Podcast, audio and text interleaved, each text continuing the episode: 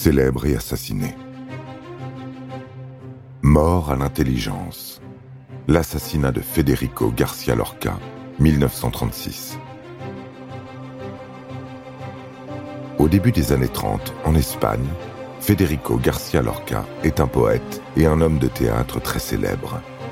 Romancero Gitano, un recueil de poèmes inspirés de vieilles légendes andalouses, l'a porté au premier rang des jeunes poètes espagnols. Il est connu et apprécié dans toute l'Espagne grâce à sa troupe de théâtre ambulant, la Baraka. Elle fait des tournées dans les provinces rurales pour jouer des pièces du répertoire classique espagnol devant le plus grand nombre. Il s'agit d'apporter le théâtre aux couches sociales les plus défavorisées qui n'y ont habituellement pas accès. En février 1936, la gauche accède légitimement au pouvoir en Espagne grâce à des élections. Elle instaure une république qui donne beaucoup d'espoir au peuple espagnol. Mais en juillet 1936, Franco et ses troupes de phalangistes tentent de prendre le pouvoir par un coup d'État. La guerre civile éclate en Espagne. Quelques jours avant, Federico Garcia Lorca décide de quitter Madrid pour Grenade, sa ville natale très conservatrice. Il y vient chaque été, mais l'été 36 est différent. Peu à peu, les phalangistes prennent le pouvoir à force de violence et de meurtres.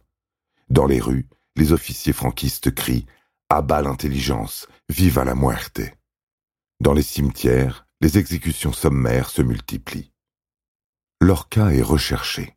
La droite conservatrice déteste ce marginal qui apporte la culture et le théâtre aux plus démunis. Ce défenseur de la République, de surcroît homosexuel, doit disparaître. On conseille à Lorca de se cacher dans les montagnes. Mais il est de constitution frêle et ne se sent pas capable de fuir il se pense en sécurité dans la maison familiale. Les phalangistes viennent fouiller la maison du poète le 6 août. Lorca, traqué, décide de faire appel à des amis, les Rosales. Ils sont phalangistes, mais acceptent de l'accueillir et de le protéger. Car Luis Rosales, bien que partisan de Franco, est un grand admirateur de Lorca. Il est lui-même poète et permettent à son ami de s'installer chez lui le 10 août, alors qu'il est officiellement recherché. Mais la ville est assaillie par les phalangistes, qui traquent les partisans du gouvernement officiel. Au matin du 16 août, 30 habitants sont fusillés, dont l'ancien maire. Dans l'après-midi, un convoi de 100 hommes encercle la maison des Rosales. Lorca est arrêté. Les Rosales tentent l'impossible pour empêcher cette arrestation. En vain.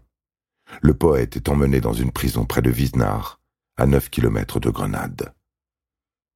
Il fait déjà chaud à l'aube de ce 19 août 1936. Neuf hommes marchent dans la campagne andalouse à la lueur des phares de leurs camions qu'ils ont laissés au bord de la route. Cinq sont armés de pistolets semi-automatiques Astra 900 et de fusils allemands Mauser. Ils font partie des escadrons de la mort.